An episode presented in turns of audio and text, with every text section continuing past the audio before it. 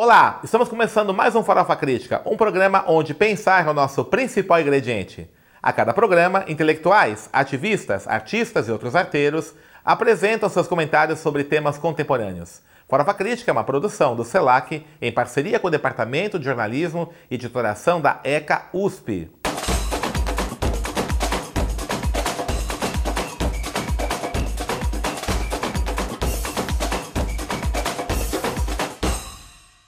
E o de hoje recebe o professor Francisco Bicudo, mais conhecido como Chico Bicudo, professor, jornalista, autor do livro Crônicas Boleiras, e vai falar um pouquinho com a gente sobre jornalismo esportivo. Chico, obrigado por você ter aceito o nosso convite aqui para o nosso programa. E eu queria perguntar para você, assim, como é que está o jornalismo esportivo no Brasil, na sua opinião?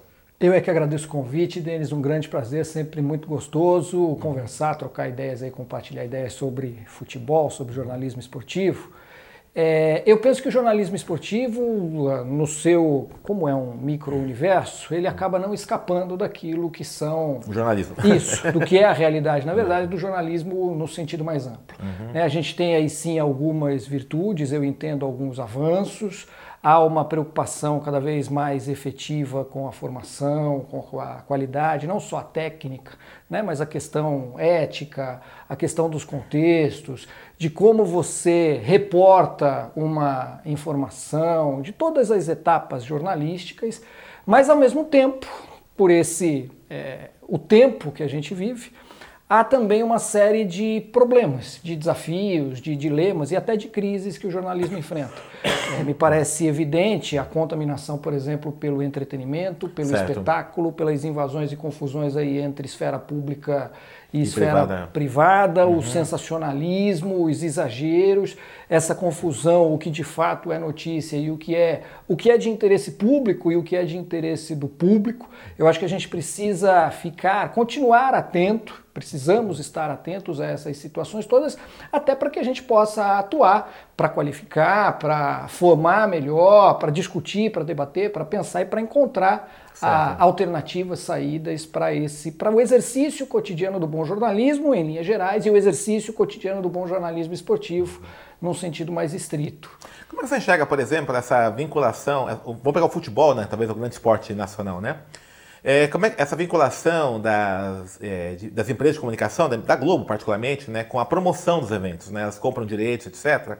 E aí, é, a situação que fica o jornalismo esportivo de uma emissora como essa que ela é ao mesmo tempo promotor interessado diretamente no evento e ele deveria né, ter uma isenção mínima, né, pelo menos, para poder cobrir esse evento até de forma mais crítica. Como é que você enxerga essa situação? É um conflito de interesses que é nefasto e perverso, exatamente uhum. por essas dimensões todas que se chocam, as placas vão se batendo certo. e você não tem a clareza, a nitidez de quem fala, quando fala, como fala e qual é esse lugar. Uhum. Né? Como é que você pode imaginar, e aí eu não estou nem pensando naquelas tolices de neutralidade, Sim, de imparcialidade, assim. mas de um equilíbrio, de uma uhum. transparência, de uma honestidade. Se você ao mesmo tempo vai narrar o jogo, vai reportar o jogo, e você está trabalhando com todo o merchan que existe por trás disso, negócios, anunciantes, interesses patrocínios, privados, inter, interesses, eh, uhum. distribuição, transmissão.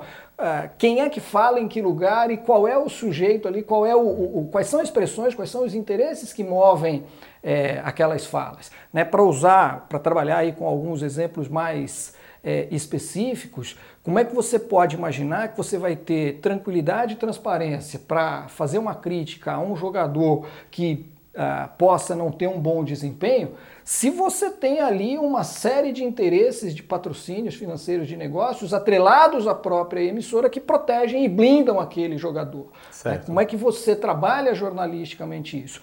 E isso vai respingar também, se a gente for ampliar um pouquinho mais, no próprio futebol como algo que pertence ao povo. Né? O futebol é um esporte, ou pelo menos era, um um esporte popular. Né? Os uh, interesses de transmissão, por exemplo, fazem com que os jogos às quartas-feiras, no, no, meio de semana, comecem a ser transmitidos às 9h30, 15 para as 10. Uhum. Né? Isso é o horário da televisão. É Mas não é o horário é, que é o é. povo que pode ir ver o jogo no estádio. Certo. Isso entrar em outras questões de ingressos, preços, etc. Uhum. e tal. Mas há toda também uma perspectiva de elitização do futebol que passa também pelas emissoras, pelos horários Sim. de jogos, por todo esse negócio. É, a gente teve agora a Copa América, né? 500 reais a média do valor de ingresso. Ah, e, e, você nota nitidamente é. que é um outro público, Sim. um outro perfil, não é aquele torcedor de futebol, povão, e aí é o povão, é, sem nenhum tom pejorativo, mesmo, né? ao contrário, uhum. é aquele que sempre foi o patrimônio né? do futebol, futebol, a né? razão de ser do futebol, é um outro público. Uhum. E eu fui, por exemplo, ao Itaquerão ver a, o jogo Colômbia e Chile, certo. e é uma aflição danada para você sair do estádio, por exemplo, porque uhum. é uma questão objetiva e concreta. O metrô fecha.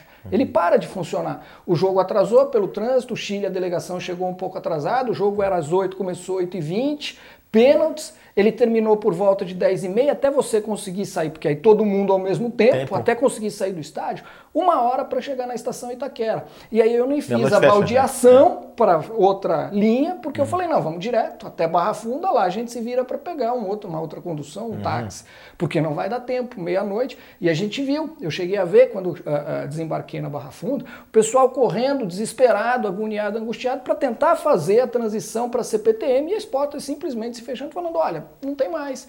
Como é que você pode imaginar que você vai continuar é, com esses laços, com essas conexões, com esse povo que sempre abraçou o futebol, se você literalmente fecha as portas do esporte para esse segmento da população. Essa discussão é interessante, né, Chico? Porque assim, é, quando começou a intensificar a violência nos estádios, é, eu lembro que vários é, esportivos defendiam uma elitização como uma forma de você combater.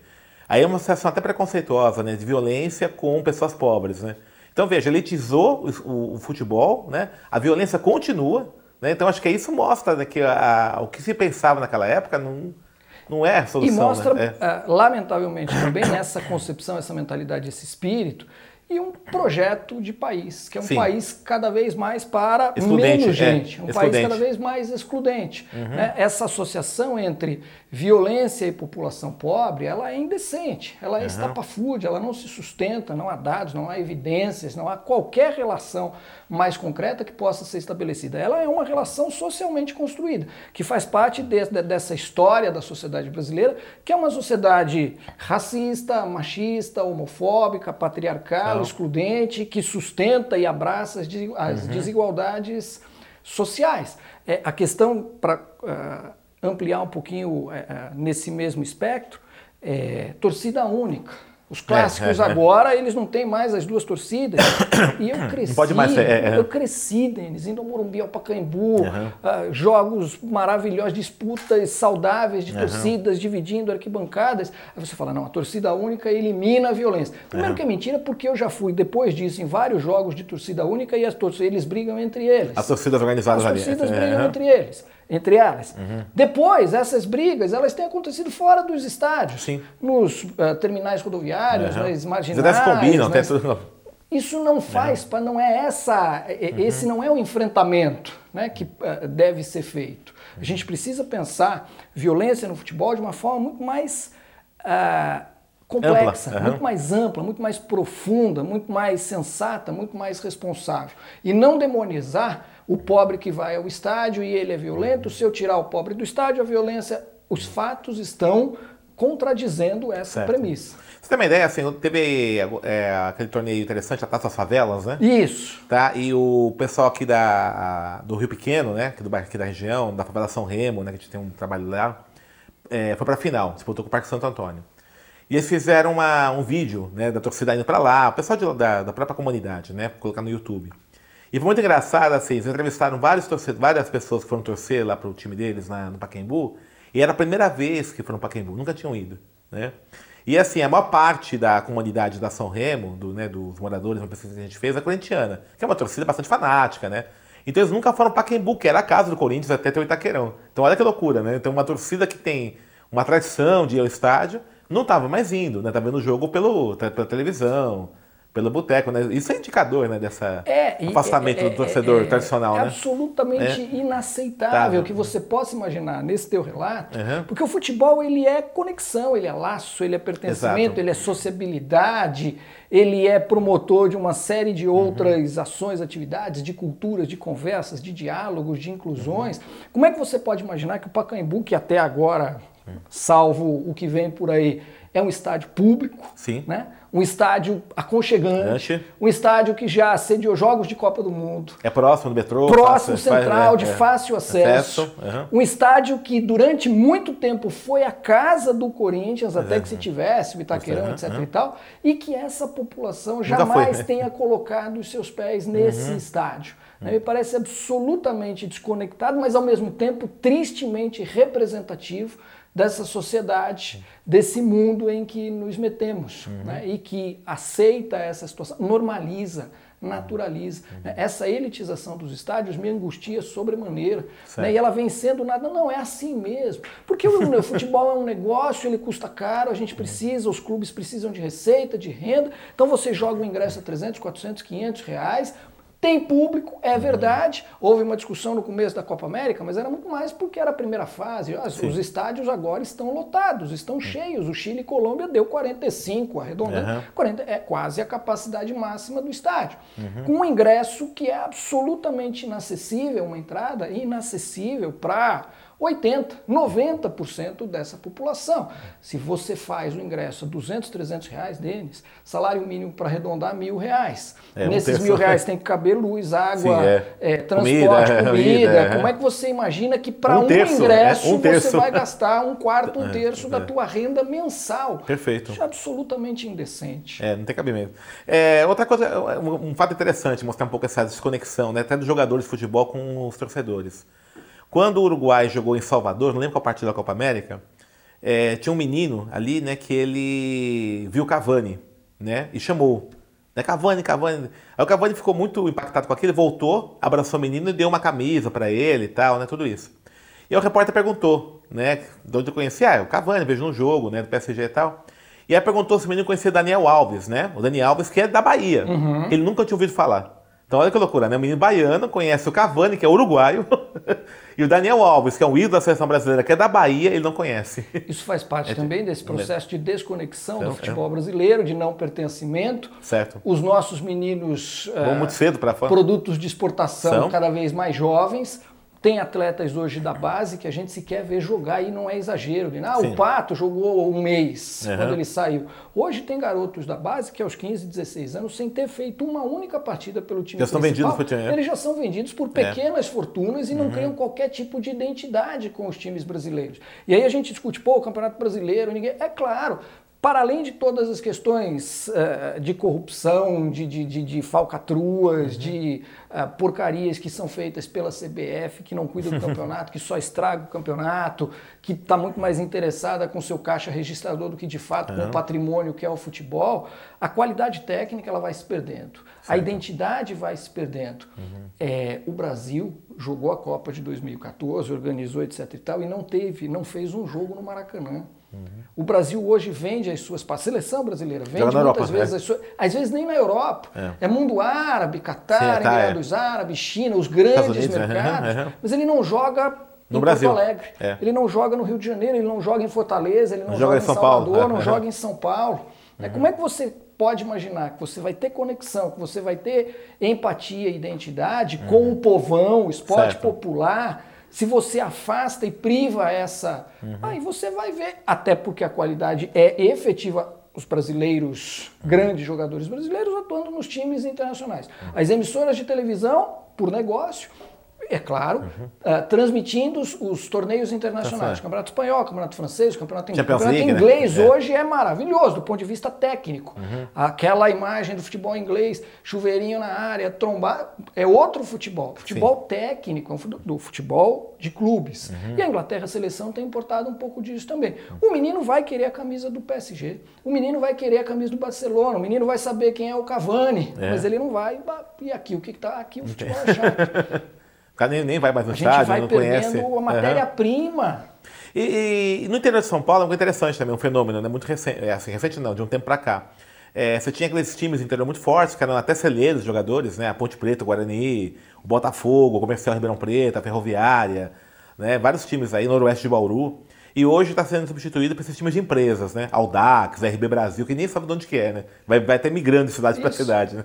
Como é que você vê isso também, eu essa acho, coisa? É, eu sou é. nostálgico assumido, Denis, porque eu é. cresci hum. ouvindo futebol pelo rádio Uhum. E ouvindo Santista, eu ouvia Santos e Velo Clube, uhum. Santos e Comercial, Santos e Francana, Santos é. e Noroeste. E esse era América o campeonato Preto, mais é. legal. América é. de Rio Preto. Preto. Era o campeonato mais legal. Era o campeonato que a gente acompanhava. Claro, uhum. brasileiros, grandes clássicos, tudo isso fazia uhum. parte. Mas existia também uma atenção, um carinho com esse uhum. futebol nosso do estado de São Paulo, do interior de São Paulo. O Juventus, Os né? times eram fortes, é. Inter de Limeira, o Noroeste de Bauru. Era difícil você é, não era, era um desafio. É, o Botafogo não... revelou Sócrates. Botafogo, né? Ribeirão Preto, Preto, a Ponte Preta, Preta é um belíssimo time. Né? Guarani, campeão brasileiro, é. Zenon, Careca, é. aquilo era maravilhoso. É. Isso foi pelo futebol negócio. Não, campeão brasileiro foi. Foi campeão brasileiro. Campeão, campeão, campeão é, do Palmeiras, né, final. 78. É. Você tem, é, por essa concentração, pelos patrocínios, pelas escolhas, pelos empresários, pelo futebol negócio, porque as cidades foram também investindo e apostando e abraçando outras, uhum. uh, outras questões. Isso vai se perdendo. O futebol do interior hoje, em grande medida, abandonado. Você vê clubes que não têm sufocados, é. sabe? Que eram clubes, eram clubes é, importantes nas cidades e Mojimirim, né? Mojimirim, é. rival do Carrossel Caipira, Caipira que é encantou o é. futebol paulista. É. E eles vão perdendo isso. Você perde isso, você perde revelação, você perde é. futebol de base, você perde... É você que é Santista tinha o clássico das, das praias, né? Português Santista e Santos. Né? Isso, né? o Nico Mursa. o Nico Mursa. a, a, cidade parava. Ah, parava, é um, um clássico, né? Era um, um das praias, né?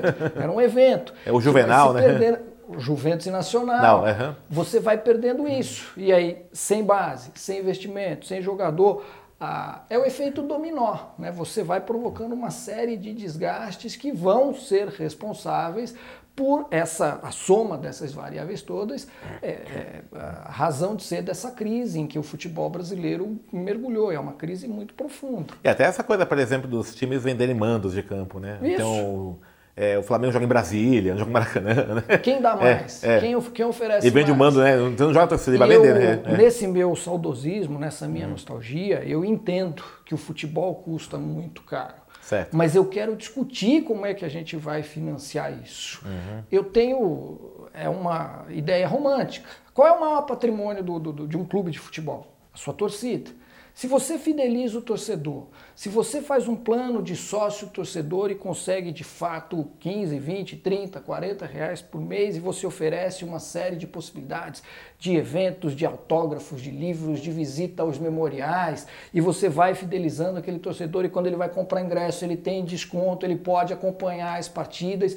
Se você tem, sei lá, uma base de 50 mil torcedores pagando 50 reais por mês, você tem 2 milhões e meio de reais. Isso talvez já resolva boa parte da folha salarial de um mas time. Não tem, mas não tem já esses programas sócio torcedor dos times? Tem, mas é. eles não são pensados dessa maneira. É só para o ingresso, só, né? né? Só ingresso. Muitas vezes, alguns conseguem escapar, o Inter de Porto Alegre, e por uhum. isso consegue ter 100, 120. Tem o bom, o Palmeiras tem a, a, alcançado aí algum, mas sempre eles são muito mais pensados na questão, o Corinthians tem na questão do ingresso tá. e desse ingresso que é muito caro, caro. e inacessível. Então, às vezes o próprio programa sócio-torcedor ele vai recortando e direcionando quem é tá. é que ele vai jogar nesses estádios e afastando é a uma parte da população. da população. Tá certo. Né? E esse patrimônio uhum. que é a torcida uhum. se perde. E por que o jornal esportivo não cobre tudo isso? Não, não, não discute isso? É uma coisa que a gente é. precisa, de novo, voltando lá é. na tua primeira pergunta, faz uhum. parte daquele rol de questões que a gente precisa trazer à tona, que a gente precisa colocar à mesa. Uhum. Eu acho que é, é